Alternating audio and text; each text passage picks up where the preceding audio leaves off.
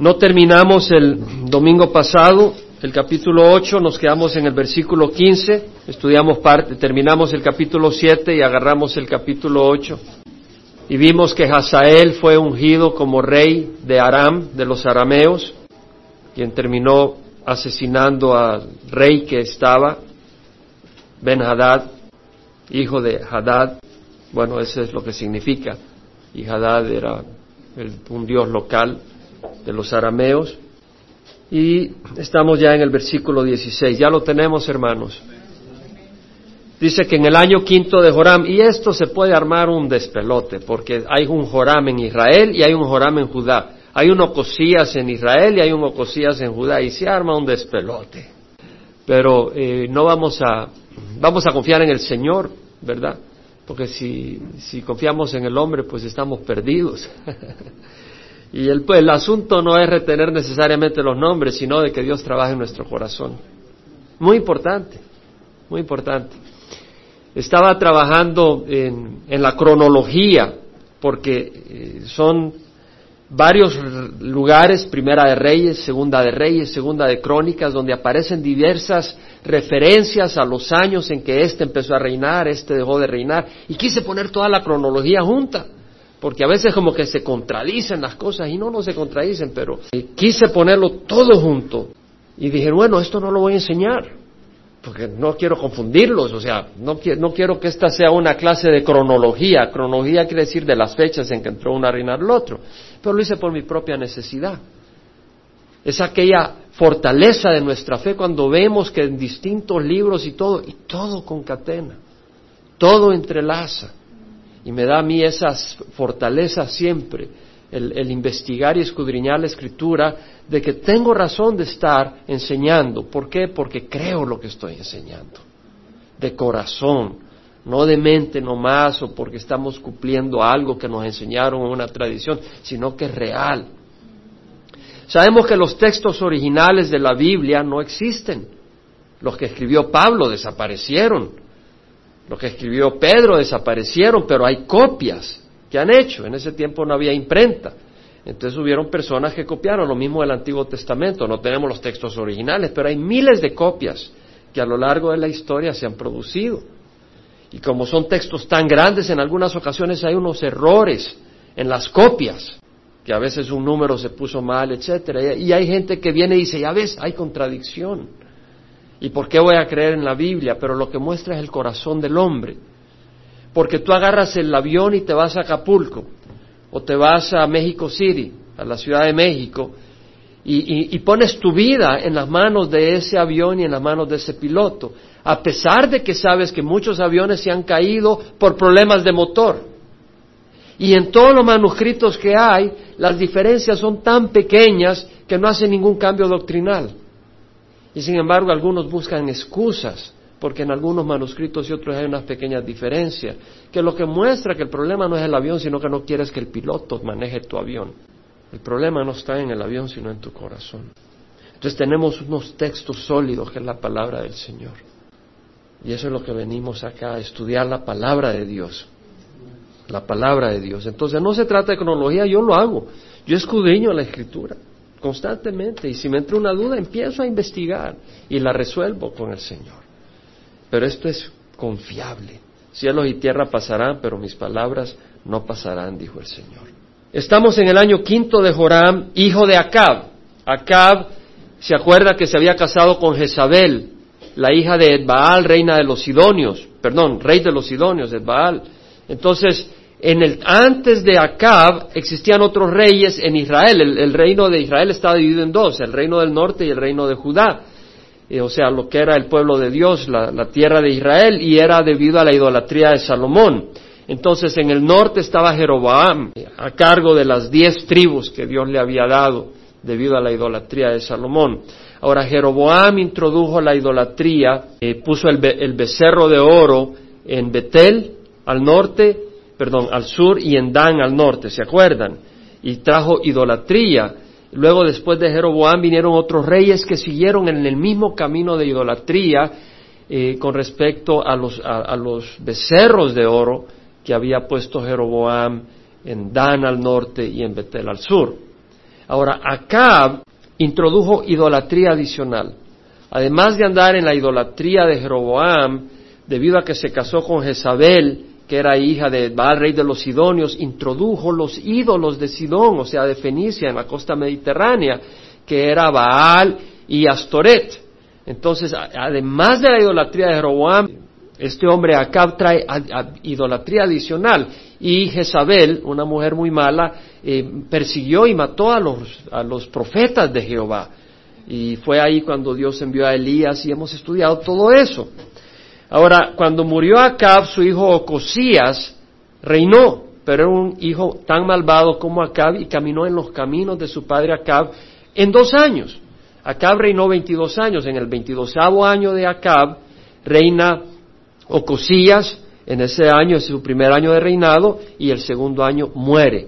Eh, él se cae de la celosía y Elías, eh, él manda a buscar consejo de que si va a sobrevivir o no a, a, y Elías le manda a decir, por consultar con Beelzebub, cuando hay Dios en Israel, vas a morir. Y, muere de acuerdo a la profecía divina. Después de que muere Ocosías, eh, quien hereda el reino es Joroam, Joram, perdón. Y este Joram es hermano de Ocosías, no es hijo de Ocosías, porque Ocosías no tenía hijos. Entonces vemos a, a Ocosías, reino, hijo de Acab, reinando, muere Ocosías y ahora su hermano Joram reina en el norte, en Israel. Amén. Estamos. Ahora, vemos que este, siendo Josafat rey de Judá, al sur estaba Josafat, que era hijo de Asa, y Josafat había sido un buen rey. Ahora, Josafat muere en, su 25 año de reinado, y comienza a reinar Joram, hijo de Josafat, rey de Judá. Entonces tenemos a Joram al norte y a Joram al sur. Y pierde el control sobre el dominio sobre Edom. Entonces dice de que, entonces pasó Joram a Sair, Sair, algunos piensan que Ser, es decir, Edom, los edomitas abajo, otros dicen que no, que está, no se sabe la localidad exacta de Sair, algunos opinan una cosa, otros otra. No es importante para nosotros en este momento. Lo que sí sabemos es de que Joram y todos sus carros estuvieron peleando contra los edomitas que se habían rebelado y se levantó de noche y atacó a los edomitas que lo tenían cercado a él y a los jefes de los carros, pero su ejército huyó a sus tiendas. Es decir, este Joram tuvo que huir. Quiso aplastar la revuelta y no tuvo éxito. Dios levantó enemigos, él no tuvo éxito, tuvo que salir huyendo, casi, casi le buenan la cabeza. Esto le pasó a Joram. Y Edom se rebeló contra el dominio de Judá hasta el día de hoy. Entonces Limna, que era una ciudad eh, que lindaba con las ciudades de los filisteos al sur en Judá, al suroeste, se rebeló en ese tiempo también. Vemos acá eh, que hay, hay rebeldía contra Joram. Los demás hechos de Joram y todo lo que hizo no están escritos en los libros de las crónicas de los reyes de Judá. Y durmió Joram con sus padres, es decir, murió, y fue sepultado con sus padres en la ciudad de David, y su hijo Ocosías reina en su lugar. Este Ocosías es sobrino del Ocosías de, de Israel, que ya había muerto. Pero no lo vamos a ir así de rápido, vamos a ir a 2 Crónicas, versículo 21, capítulo 21, porque ahí nos habla un poquito más de este Joram.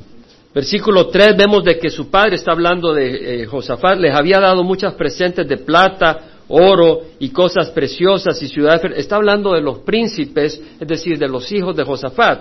Eh, vamos más al versículo 1. Voy a entrar rápido, hermanos. Vamos, agarremos velocidad. Josafat durmió con sus padres y fue sepultado con sus padres en la ciudad de David y su hijo Joram reinó en su lugar. ¿Por qué? Porque era primogénito.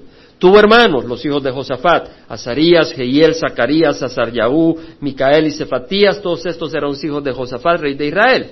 Su padre les había dado muchos presentes de plata, oro y cosas preciosas y ciudades fortificadas en Judá, pero dio el reino a Joram porque era el primogénito. Ahora veamos qué hace Joram. Cuando Joram tomó posesión del reino de su padre y se hizo fuerte, mató a espada a todos sus hermanos y también a algunos de los jefes de Israel. Tal vez habían algunos jefes de Israel que estaban visitando, como estaban relacionados. El Joram, el Joram de, de Judá era sobrino del Joram de Israel. Entonces estaban relacionados y tal vez había algunos jefes de Israel visitando ahí a algunos de los hermanos y Joram de Judá lo mata. Joram tenía 32 años cuando comienza a reinar, reinó ocho años en Jerusalén, el Joram de Judá. Y anduvo en los caminos de los reyes de Israel, tal como había hecho en la casa de Ahab, pues la hija de Acab era su mujer.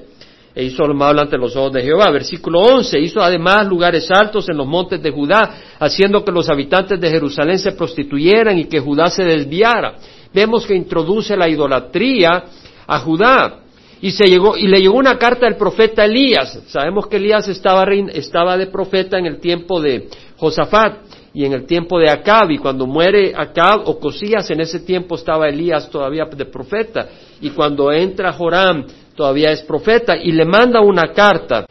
De hecho, Joram, el hijo de Josafat, es correinador, reina a la par de su padre Josafat cinco años, y las cronologías nos muestran eso. Cuando uno pone todas las cronologías nos damos cuenta de que Josafat en los últimos cinco años de su vida estuvo reinando junto con su hijo, o sea, puso a su hijo como rey con él, o sea, asistente de él.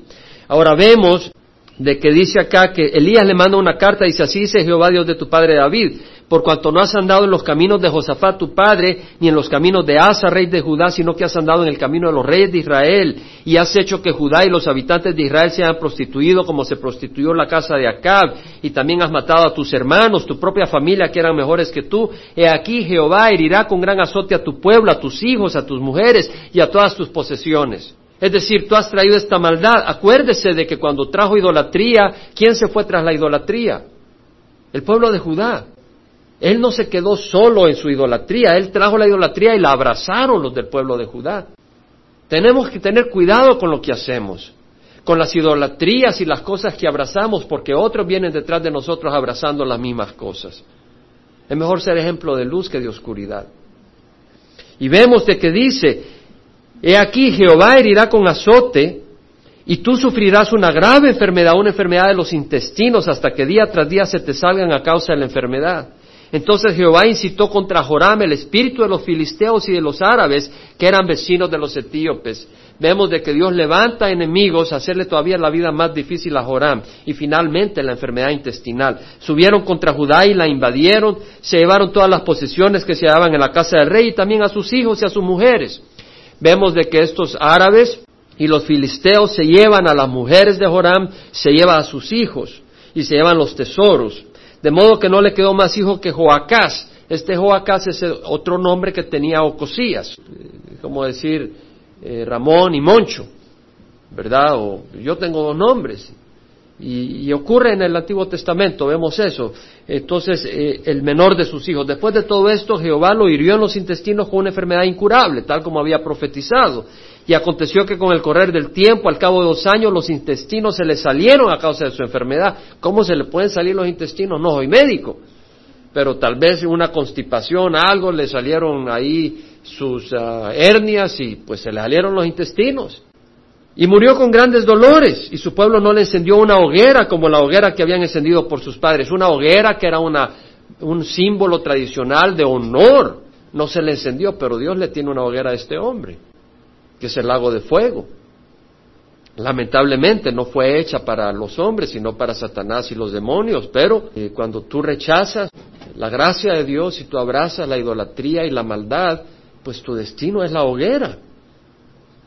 Y tenía 32 años cuando comenzó a reinar y reinó ocho años en Jerusalén y murió sin que nadie lo lamentara y lo sepultaron en la ciudad de David, pero no en los sepulcros de los reyes. Entonces vemos de que este Joram hijo de Josafat, mata a sus hermanos para afianzar el reino y trae la idolatría porque está casado con Natalía, que es hija de, Jezabel, y trae la idolatría a Baal y a Astoret, y Dios dice, mi amigo, primero lo, previene, le manda una carta a Elías y no se arrepiente, entonces le viene la enfermedad intestinal. Dios espera, pero como no se arrepiente, le manda la enfermedad intestinal y muere y además le manda enemigos que lo luchan contra él. Quisiera mencionar varias cosas y vamos a tratar de correr un poco. Este tiempo no, no debe de suplir ni reemplazar el tiempo que usted debe tener con el Señor personalmente. Yo espero que usted tenga tiempo con el Señor cada día, buscando de Dios. Aún hoy en la mañana, eh, que iba a agarrar las escrituras para traer enseñanza, no, me quedé una hora ahí descansando, descansando, pero con Dios y meditando en un versículo y en lo hermoso y, llenándome del Señor personalmente. Porque espero yo, porque aquí podemos leer y cubrir y, traer material y, y declarar la palabra de Dios. Pero usted necesita día a día ser lleno de ese pan. Y si no le haya sabor, pídale al Señor que le abra sus ojos, le dé un paladar para su palabra, le dé un apetito que es normal en el asunto espiritual. Ahora vemos acá, capítulo 21 de Segunda de Crónicas, algunos elementos. Vemos acá que dice que el Señor herirá, en versículo 14, con un gran azote a tu pueblo, a tus hijos, a tus mujeres y a tus posesiones. ¿Por qué? Porque obviamente que las mujeres, sus hijos, abrazaron la idolatría. El pueblo de Israel abrazó, o sea, de Judá, estamos hablando de la tribu de Judá, abrazó la idolatría. Él no pudiera reinar si el pueblo se hubiera rebelado. Y yo creo que hubiera sido difícil eh, si sus hijos se hubieran rebelado y su mujer se hubiera rebelado contra la idolatría, que él hubiera seguido en la idolatría. Pero ellos abrazaron todo eso. Está bien, no hay problema. Cuidado cuando tal vez tu esposo empieza a hacer cosas que no son buenas, pero como trae más chavos a la casa y tú te puedes comprar ropa más cara o perfumes y esto, no, no te opones, porque como hay una ventaja, está bien. O tal vez tu esposa, en vez de preocuparse por cuidar a tus hijos, esto, el otro, y tú pudieras, pero no, eh, se mete acá, en esto, acá y allá y allá, y, trae mucho más chavos y te puedes comprar en vez de un carrito de este tipo, un carro de otro tipo, y no te opones. No seas partícipe de la maldad. No existe la indiferencia en las cosas de Dios. La indiferencia ante el mal es inaceptable. No puedes decir yo no sabía, yo no vi. El Señor Jesucristo dijo, el que no está conmigo está contra mí. El que no recoge conmigo, desparrama. Es decir, tú dices, bueno, yo no le hago nada mal a nadie, yo no le hago mal a nadie. Y te hago una pregunta, ¿para quién vives? Oh, bueno, yo trabajo aquí, traigo los chavitos, pago acá. ¿Para quién vives? ¿Estás recogiendo? ¿Estás sembrando en la viña del Señor?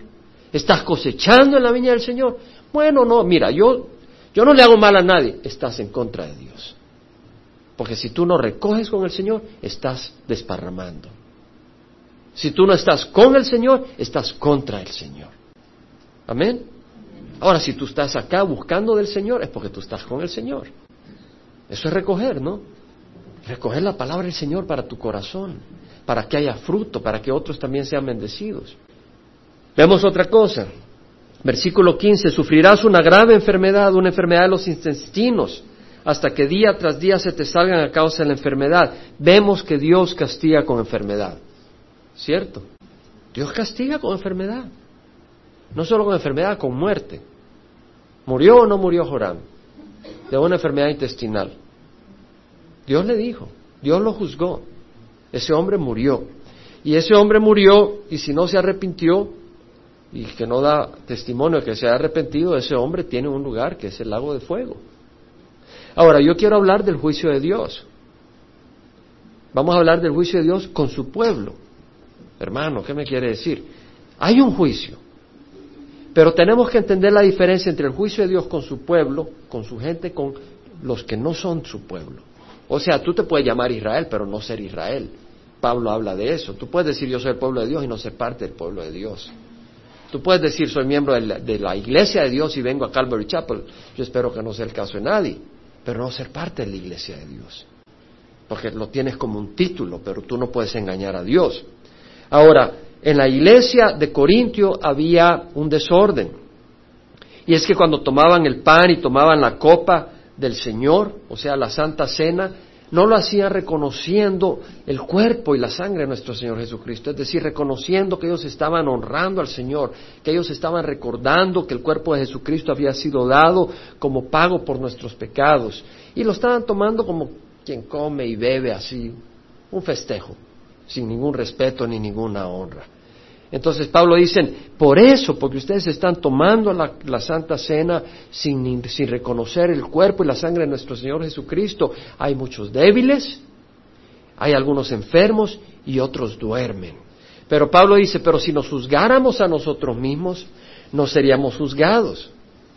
Pero cuando somos juzgados, el Señor nos disciplina para que no seamos condenados con el mundo. ¿Qué está diciendo? Está hablando a la iglesia. No estamos hablando del, Nuevo, del Antiguo Testamento, estamos hablando del Nuevo Testamento. Le está hablando a la iglesia, le está diciendo, hay débiles, ¿cierto? Le está diciendo, hay enfermos. Ahora, yo le pido a Dios, y sabemos que el Espíritu está acá, que el Espíritu Santo le hable a cada uno. Porque a veces tu enfermedad no es porque estés caminando en pecado. ¿Me entiendes? Pero entonces solo el Espíritu Santo te puede hablar a ti de lo que es, porque Dios quiere tratar contigo. Pero vemos acá en 1 Corintios 11 que habían débiles, habían enfermos y habían unos que habían muerto. Pero veamos el texto dice, pero si nos juzgáramos a nosotros mismos, es decir, si nosotros consideráramos lo que estamos haciendo y diríamos, déjame considerar lo que estoy haciendo. Y vemos que está malo y decimos, Señor, no quiero hacer eso, perdóname. Si nos juzgáramos a nosotros mismos, no seríamos juzgados. Pero cuando somos juzgados, dice, es decir, cuando viene el castigo de Dios, somos disciplinados para que no seamos condenados con el mundo. ¿Qué quiere decir? Nos está trayendo disciplina a Dios. ¿Cómo? Te puede traer enfermedad, te puede traer debilidad. ¿Con qué propósito? Para que busques a Dios. Porque te sientes desesperado, te sientes débil, te sientes cansado. Dices, necesito de Dios. Y en esa condición Dios puede trabajar contigo. Dios te puede hacer ver las cosas. ¿Quién? Alguien oraba y decía cualquier resentimiento. Dios está acá, hermanos. Yo no sé si tú tienes el oído abierto. Eso no es solo para ustedes, para mí también, cada uno de nosotros. Examinar nuestro corazón. ¿Hay algún resentimiento? ¿Hay alguna amargura que estoy abrigando? No te sorprendas porque esas cosas vienen, pero tienes que ser lavado de esas cosas. Y si tú no te lavas de esas cosas, no te extrañes si viene debilidad y enfermedad. Porque estás en desobediencia a Dios. Ahora mira lo que dice. Pero cuando somos juzgados, el Señor nos disciplina para que no seamos condenados con el mundo. Qué hermoso privilegio nos da Dios. Dios dice, tal vez eres un menso y te voy a tener que disciplinar porque sabes qué, yo te quiero conmigo toda la eternidad. ¿Se ha puesto a pensar en eso? A veces decimos, oh, el Señor nos disciplina. No seas menso. Di, qué hermoso que Dios no me echa al infierno, sino que me disciplina porque soy borrego y Él quiere que yo participe de santidad. Yo creo que es algo hermoso ver eso. Pero vamos a hablar de la disciplina un poco. En 1 Corintios 3, 16 al 18, 16 al 17, Pablo dice, ¿no sabéis que sois templo de Dios y que el Espíritu de Dios habita en vosotros? Si alguno destruye el templo de Dios, Dios le destruirá a él, porque el templo de Dios es santo y eso es lo que son ustedes. Somos el templo de Dios. Entonces está diciendo Pablo, si alguno destruye el templo de Dios, ¿cómo? Poniéndole fuego, no. Inmiscuyéndolo con cosas que, que, no debemos, porque el templo de Dios es santo. Entonces, ¿es el templo de Dios un lugar para guardar inmoralidad? No. ¿Es el templo de Dios un lugar para guardar amargura? No. ¿Es el templo de Dios un lugar para guardar envidia? No. Entonces dice, el templo de Dios es santo. Por eso dice, eh, si alguno destruye el templo de Dios, Dios lo destruirá a él. Porque el templo de Dios es santo. Y eso es lo que son ustedes. Somos el templo de Dios. Ahora, vamos a 1 Corintios 5. Pablo habla de un hombre dentro de la iglesia de Corintio que toma a la, a la esposa, no a su mamá, sino a la esposa de su padre. Obviamente su padre había muerto. Y él viene y toma a la esposa de su padre, que no era su madre biológica, sino la, su madrastra, y la toma como mujer. No es que estuviera viviendo en adulterio, entendiendo en el contexto no me da a entender eso, pero no hay una sanidad en esa relación, habiendo sido la mujer de su propio padre. Entonces vemos de que ellos se vanagloriaban de que ellos estaban bajo la gracia de Dios. Y pueden decir, ah, la gracia de Dios nos cubre. Y Pablo se enoja espiritualmente, hay una ira espiritual o sea, eh, una indignación espiritual. Y dice, em, Pablo no le da un chance, no le está dando un chance a este hombre, pero Dios se lo dio. Es interesante, Dios se lo dio, Pablo no se lo dio. Pero Dios en su plan trabajó de esa manera. Vemos que dice, yo por mi parte, versículo 3, aunque ausente en cuerpo, pero presente en espíritu como si estuviera presente, ya he juzgado al que cometió tal acción, en el nombre de nuestro Señor Jesús, cuando vosotros estéis reunidos y yo con vosotros en espíritu, con el poder de nuestro Señor Jesús, entregad a ese tal a Satanás para la destrucción de su carne, a fin de que su espíritu sea salvo en el día del Señor Jesús. Una vez más, ¿qué dice? Entregad, entregad a ese a quién? A Satanás. ¿Para qué? Para destrucción de su cuerpo. ¿Y qué dice? A fin de que su espíritu sea salvo en el día del Señor Jesús. Una vez más vemos la posición privilegiada del cristiano. Que Dios puede tomar la acción de quitarte la vida. Dios puede darte enfermedad, pero te quiere salvar. Y va a ser fiel. Y va a salvar tu alma. ¿Vemos eso? ¿Podemos ver eso? Y yo creo que es algo de, consuelo y de confort. En el, capítulo 3 leemos de que el Señor habla de que Dios juzga nuestras obras. Sí, tú puedes venir acá y decir, yo quiero hacer esto, yo quiero predicar porque quiero que me vean como predicador. Pudiera ser el motivo, sería una pérdida de tiempo. Estaría perdiendo mi vida. Tú dices, yo quiero servir en la alabanza porque quiero que me vean como el gran. Estás perdiendo tu tiempo. Mejor vete echar unos taquitos. Porque eh, estás perdiendo tu tiempo, perdiendo tu vida. Tal vez tú vas a dar una donación y dices, hermano, he estado dando esta donación. Y, y se te fue la bendición porque tú lo estás haciendo para que te admiren. Entonces, Tal vez haces cosas y tenemos que venir siempre al Señor porque yo no quiero perder mi vida. ¿Quieres tú perder tu vida? Yo no quiero perder mi vida. Yo quiero tener una vida efectiva para el reino de Dios. Entonces, Señor, ayúdame con mis intenciones. Examina mi corazón. Que las palabras de mi boca y la meditación de mi corazón sean aceptables a ti, oh Señor, roca mía y redentor mío. Crea en mí, oh Dios, un corazón limpio yo oro eso, yo lo he convertido en mi oración diaria, tal vez no todos los días, pero yo quiero orar eso todos los días, cuando me levanto. Crea en mí, oh Dios, un corazón limpio, para no perder ese día. Y renueva un espíritu recto dentro de mí. No quites de mí tu Santo Espíritu. No me eches de tu presencia. Restitúyeme el gozo de la salvación. El cristianismo es algo serio, pero si es serio, tendremos gozo. Si lo tomamos en serio y con temor a Dios abrazamos la palabra de Dios, producirá gozo en nuestras vidas, porque es el fruto del Espíritu. Entonces vemos de que las, las obras serán probadas, serán examinadas, y dice en capítulo 3, versículo 13 del capítulo de 1 Corintios, la obra de cada uno, bueno, dice versículo 10, conforme a la gracia de Dios que me ha sido dada, yo como sabio arquitecto puse el fundamento y otro edifica sobre él, pero cada quien tenga cuidado como edifica, porque nadie puede poner otro fundamento que el que está puesto, que es Cristo. Entonces, en esta congregación, ¿cuál es el fundamento? Y lo sabemos. Amén. Esto yo sé que no hay lugar a duda. Pero quiero decirle, quiero decirles algo. Siempre ha sido mi deseo y mi corazón de que Cristo sea el fundamento de esta congregación. Pero quiero decirle que cada uno de ustedes esté edificando. Ya sea como maestro, mi hermano René o yo acá estoy edificando sobre el fundamento que ya puse, que es Cristo Jesús. O usted en la escuela dominical, o usted sirviendo aquí, o usted sirviendo allá. Usted está edificando, ¿cierto? Cuidado como edifica.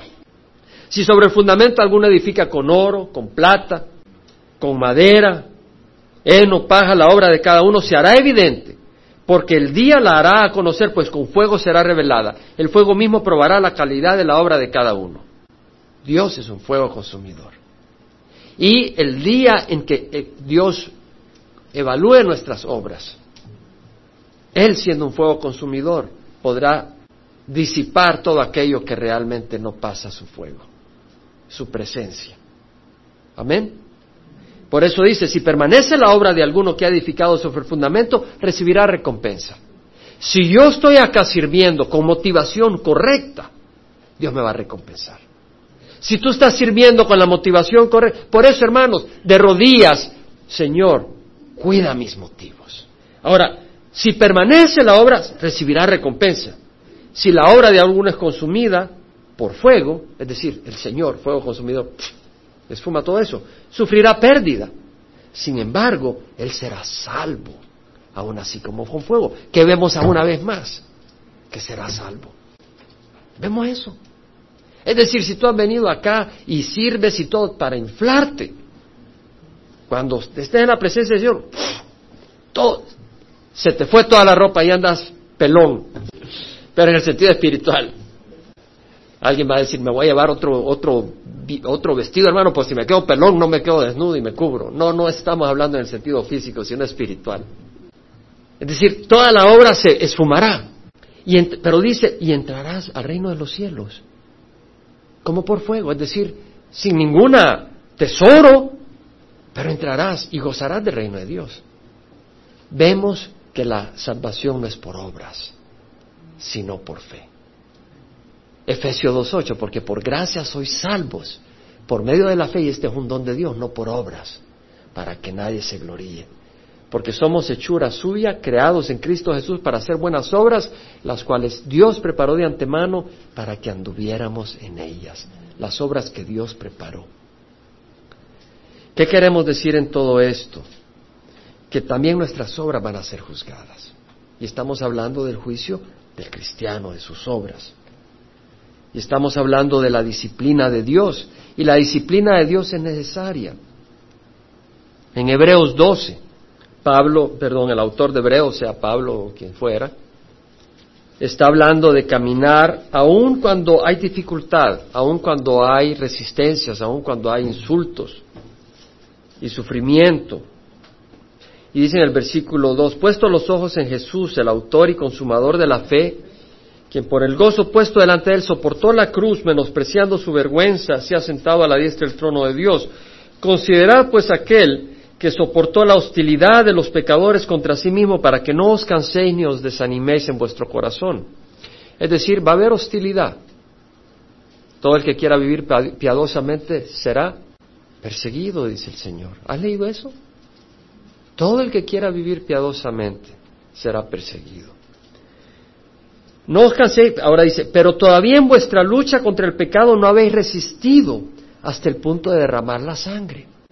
Además, habéis olvidado la exhortación que como a, a hijos se os dirige. Hijo mío, no tengáis en poco la disciplina del Señor. La disciplina del Señor no solo es un látigo, y ya hablaremos de eso.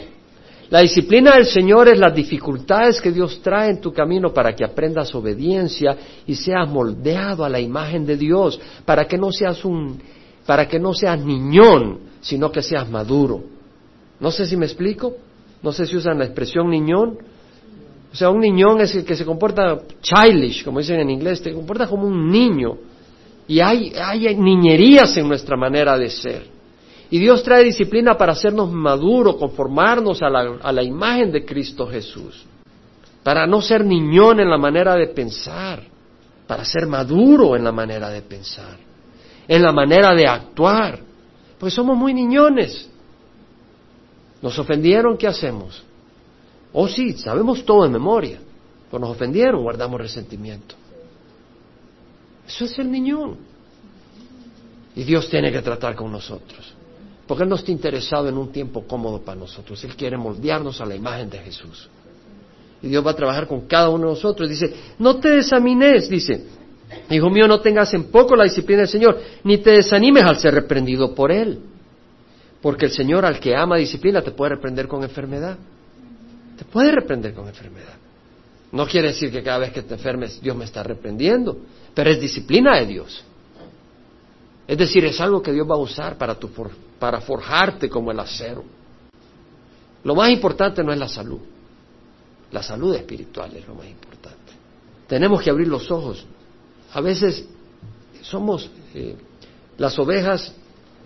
El Señor no dijo sean astutos como las ovejas, porque las ovejas no son astutas. ¿Cierto? Sea astuto como los lobos, como las serpientes. No malvado como las serpientes, sé mansos como palomas, pero astutos como la serpiente. Las ovejas no somos astutas. Dios dice, tienes que ser astuto. Y a veces nos dormimos, todo está caminando bien, bien, vamos a la iglesia, todo se nos olvida. Hoy se me, me dio curiosidad de tocar el internet y ver si había alguna noticia en CNN.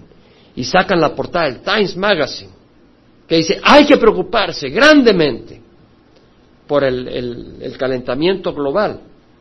Lo que está ocurriendo es que se está derritiendo las masas polares de hielo bueno, al derretirse el, hielo polar refleja todo el sol. El 90% del sol que cae en el hielo polar blanco se refleja. Entonces esa energía, en vez de calentar la Tierra, se refleja hacia el cosmos de regreso. El problema está que se está derritiendo. Al derretirse, entonces hay más agua, ¿verdad? Se levantan los niveles de los océanos, pero no solo eso, ya hay menos área blanca que refleje el sol. Entonces el área ha sido reemplazada por agua, no por hielo. Y el agua absorbe el 90% de la energía solar. Entonces, entre más se derrite, más se sigue derritiendo, porque menos se refleja y más se absorbe. Entonces, lo que está ocurriendo es que viene una serie de catástrofes, prácticamente lo que están anunciando. Porque todas las, todas las masas polares del polo norte y el polo sur se van a derretir y van a ser unos eh, cambios catastróficos tremendos. Pero como lo de septiembre 11 ya fueron varios años, se nos olvida de todo lo que está por pasar. Se nos olvida del, del, peligro de un ataque nuclear. Vemos lo que está pasando en Irán, el descaro con que hablan de Israel, vemos la cantidad de musulmanes que hay en el mundo y se dice todo, todo es bueno, la religión musulmana, una buena religión, solo que no hay que ser extremista. Pero esa religión dice, hey, si te conviertes al cristianismo, no es una religión buena. Son tiempos difíciles, tenemos que despertar. Mi hijo me compartía de que él está eh, trabajando y está estudiando y trabajando y en el trabajo que tiene es de, en un ah, lugar de gimnasia, de ejercicio. Y dice que un señor como de unos setenta y pico de años se cayó ahí del, sauna. Y se cayó y se abrió la cabeza sangrando. Y pues él, como está ahí encargado, llega a, llamar al 911, al 911, y dice que algunas personas, me dice mi hijo, unas personas querían irse a duchar y como que si era un animal, papá, me dice solo trataron de no tropezar sobre él y pasar. Y yo tuve que decirle a uno, te me sales de ahí o... dije, Dani, no, cálmate, dijo. Pero Dani se puso todo ofendidísimo. Te quiero decir algo. Cuidado de que no hagamos lo mismo nosotros. Porque hay mucha gente en el suelo sangrando. Y se nos olvida. A mí se me olvida. No podemos cargar con todo eso. ¿Cierto? Hay muchas cosas, pero lo que podemos hacer es estar a los pies de Cristo, porque hay un mundo que sangra. Hay necesidades en nuestras vidas, en nuestros hogares, pero hay un Dios poderoso a quien servimos, un Dios misericordioso. Y Él hace grandes cosas a través de sus hijos que le aman y le buscan. Uno puede decir, sin embargo, ok, vemos de que Dios lo único que va a hacer, yo voy a empezar a robar. Yo voy a empezar a ah, un poco de inmoralidad aquí y allá, pues. Lo único que va a pasar es que si ya rebasé la paciencia de Dios, ahí me mata, pero por lo menos me fui celebrando de este mundo. Ten cuidado. Primera de Corintios 6. ¿No sabéis que los injustos no heredarán el reino de Dios? No os dejéis engañar, ni los inmorales, ni los idólatras. Y idolatría no solo es un ídolo, sí, es un ídolo también pero también el dinero, tú mismo puedes ser tu propio ídolo. No, er, ni los idólatras, ni los ladrones, ni los adúlteros, ni los afeminados, ni los homosexuales, no, pero sí, se aman, no le hacen daño a nadie, ni los ladrones, ni los avaros, ni los borrachos, ni los difamadores, ni los estafadores heredarán el reino de Dios. No hay cuenta de hoja. Es decir, el caso del inmoral que se estaba, había tomado a la mujer de su padre, era un hijo de Dios, porque cuando oyó la reprensión de Pablo, se arrepintió, y eso lo vemos en 2 Corintios, que se arrepintió y Pablo dice, recíbanlo de nuevo, muéstrenle afecto, ya sufrió suficiente.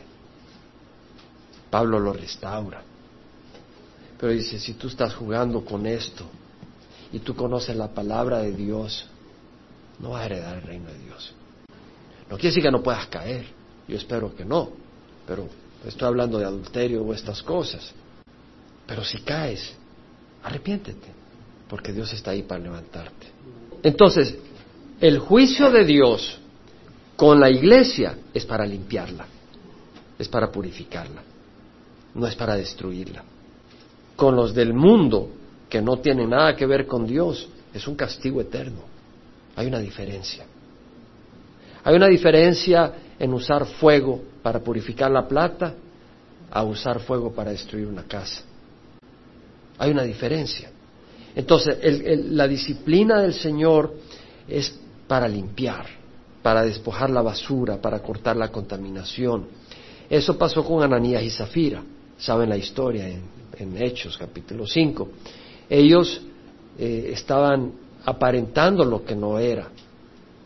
Entonces, por palabra de Pedro, murió Ananías y murió Zafira. ¿Qué es lo que estaba haciendo Dios? Trayendo temor a la iglesia de Dios a que tuvieran motivación sincera y no hipocresía. En el caso del inmoral, Pablo dice, vuestra jactancia no es buena, porque están jactando, no, aquí hay gracia, aquí hacemos. Dice, vuestra jactancia no es buena, no sabéis que un poco de levadura fermenta toda la masa limpiad la levadura vieja para que seáis masa nueva. Quiere decir que si hay pecado en nosotros, debemos de buscar que Dios nos limpie. Y a veces Dios nos puede llamar la atención con enfermedad. de nuevo, hermanos, no quiero ahorita que el hermano anda ya. oh, este hombre, hay que orar por este hombre. no, en serio, porque el corazón nuestro es malvado. ¿Cierto? Y por eso se lo advierto. Nuestro corazón es tan malvado que yo le aseguro que más de alguno tendrá doble sentido en su mente cuando ve a alguien enfermito. Mm, mm, así somos. Amén, hermanos. Ahora, el juicio de los no creyentes es distinto. Apocalipsis 20. Ese es otro juicio. Pero Dios no se goza en la muerte del malvado. ¿Cierto? El capítulo 20 de Apocalipsis habla de que vi un trono blanco, un gran trono blanco. Este es el, gran trono blanco. Usted no va a estar en el gran trono blanco. Si usted ha recibido a Cristo, no va a ir para allá. Dice, y vi el gran trono blanco y el que estaba sentado en él, ¿quién es? Jesucristo. De cuya presencia oyeron la tierra y el cielo y no se halló lugar para ellos. Y vi a los muertos, grandes y pequeños, de pie delante del trono y los libros fueron abiertos. Esto es después del milenio. Después del milenio resucitan. O sea, todos los muertos resucitan. Ahora, nosotros hemos resucitado cuando viene Jesucristo por su iglesia. Ahí hemos resucitado. Y reinamos con el Señor Jesús por siete años. Y de ahí está el milenio. Y después del milenio Dios destruye los cielos y la tierra, porque en el milenio Satanás está atado. Pero después del milenio lo suelta y él engaña a muchas de las naciones y se van contra Dios. Entonces Dios los destruye, destruye el cielo y la tierra. Entonces trae el gran trono blanco Jesucristo y en ese gran trono blanco sentado Él juzga a todos los que han muerto, que murieron sin Jesucristo. Y vemos de que fueron abiertos el libro, vi los muertos grandes y pequeños de pie delante del trono y los libros fueron abiertos y otro libro fue abierto que es el libro de la vida y los muertos fueron juzgados por lo que estaba escrito en los libros según sus obras. Hay un juicio en base a sus obras, pero nadie tiene las obras completas. El único que tiene la obra completa es Jesucristo. Y la obra completa en el Calvario está completo, tetelestai, que quiere decir está pagada la cuenta, está pagada la deuda. Y si tú te has cubierto por Jesucristo, tu deuda está pagada, pero de corazón, no de labios. Entonces vemos de que el mar entregó a los muertos que estaban en él y la muerte y el Hades entregaron a los muertos que estaban en él y fueron juzgados cada uno según sus obras, hermano. Y quien te va a juzgar ahí, quien va a juzgar ahí es Jesucristo. Ahí no hay apelación. Ahí tú no puedes decir, voy a traer un abogado. O, o tú no viste bien, yo te voy a explicar, Jesús. No. Ahí, déjame que te explique, no me entendiste bien. Y la muerte y el Hades fueron arrojados al lago de fuego. Esta es la muerte segunda, el lago de fuego. Y el que no se encontraba inscrito en el libro de la vida fue arrojado al lago de fuego. Quiero mencionar, vamos a seguir la otra semana, pero no podemos parar, hermanos. Y, y la razón por que lo voy a mencionar es porque nuestro hermano René habló de la fortaleza y es parte de la enseñanza de hoy. Amén. La desobediencia a Dios debilita. Vemos de que Joram no pudo hacerle frente a los edomitas ni a los de Libna. Y no pudo, no pudo eh, restringirlo, no pudo controlar a ese poderío que, que se sublevó contra él, porque andaba en desobediencia y en idolatría. En Habacuc 3:19, Habacuc dice, el Señor Jehová es mi fortaleza, el Señor es mi fortaleza, Él ha hecho mis pies como las de las siervas y por las alturas me hace caminar. Yo te invito a que cierres los ojos. Dios, dijo, dijo René, venimos aquí a buscar fortaleza. Y con esto vamos a terminar. Dios puede ser tu fortaleza. De hecho, si necesitas fortaleza, la verdadera fortaleza, no la da Quicks, ni chocolate, ni nada de eso, te la da Jesucristo. No te la dan tus vitaminas ni el médico, te la da Jesucristo. Puede usar el médico, por supuesto. El salmista dijo, si observo iniquidad en mi corazón, el Señor no me escuchará. Es decir, si tú buscas caminar en pecado, no busques fortaleza. La puedes buscar, pero no la vas a tener. Porque si observas iniquidad en tu corazón, el Señor no te escuchará. El Señor dijo, he aquí, no se ha cortado la mano de Jehová para salvar, ni se ha endurecido su oído para oír. Pero vuestras iniquidades han hecho separación entre vosotros y vuestro Dios, y vuestros pecados os han hecho esconder a Dios su rostro de vosotros para no escucharos. Quiere decir que tu pecado puede hacer separación entre tú y Dios, de manera que tú no puedas recibir la fortaleza de Dios.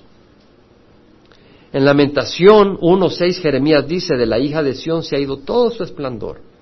Sus príncipes son como siervos que no hablan, no hayan pasto, y huyen sin fuerzas delante del perseguidor.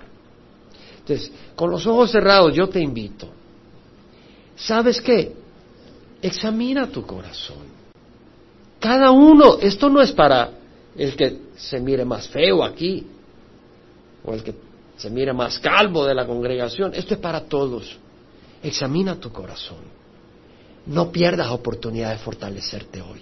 Si hay una área donde Dios te está hablando, tal vez es pedir perdón, tal vez es perdonar, tal vez es dejar cierta cosa que estás haciendo y sabes que no es buena. Dile al Señor, lávame, perdóname. Díselo al Señor y Él te perdona. Él te lava. Y, como dijo Habacuc, tus pies serán hechos como los de la sierva y por las alturas te hará caminar el Señor. Y la disciplina de Dios, bendita disciplina, bendita disciplina. No puedes madurar sin la disciplina de Dios, bendita disciplina. Pues háblale al Señor, pídele liberación. Tú sabes que la palabra del Señor dice, si confesamos nuestros pecados, Él es fiel y justo. Oh, hermano, yo he practicado esto esta semana. Yo esta semana he pedido perdón. Yo esta semana he buscado de Dios. Tenemos que practicar. Tenemos que practicar la palabra de Dios. Si confesamos nuestros pecados, Él es fiel y justo para perdonar nuestros pecados y limpiarnos de toda maldad, dice la Ahí nomás dice el Señor, perdóname y sáname. Padre Santo, tú derrama tu Santo Espíritu, Espíritu de sanidad sobre cada uno, Señor. Y más que nada, Señor, sanidad a nuestros corazones. Renueva nuestros corazones, renueva nuestra mente, limpia nuestros corazones. Sánanos, Padre, y te damos gracias por la gran esperanza, por el gran privilegio, Señor, de ser llamados hijos de Dios. Padre, que ese privilegio nos recuerda de que Tú nos amas tanto que tomarás cuidado de nosotros y nos disciplinas y nos moldeas para poder ser hijos tuyos, no solo de, de títulos, sino porque de la manera en que hablamos, de la manera en que nos conducimos, traemos gloria y honra a ti. Y tú desde el cielo, Señor, dices, ahí está mi hijo, ahí está mi hija, mira, mira, como tú hablaste de, de Job, que aún el mismo Satanás le dijiste, has visto a mi siervo Job, siervo intachable, y cómo se conduce, tú así también te van a gloriarás de nosotros, Señor, porque somos tu obra, Padre. Te damos gracias y que la gracia de nuestro Señor Jesucristo, el amor del Padre y la comunión del Espíritu Santo vaya con cada uno de nosotros. Padre, que vayamos caminando en tu amor, Padre Santo, en tu santidad, danos poder para decir no al pecado y para decir sí a Jesús. Que esta semana habitemos en tu presencia, conocedores y sensibles de tu presencia. Hablemos, platiquemos contigo, escuchemos tu voz y te damos gracias. Provee para cada necesidad en esta congregación. En nombre de Jesús. Amén.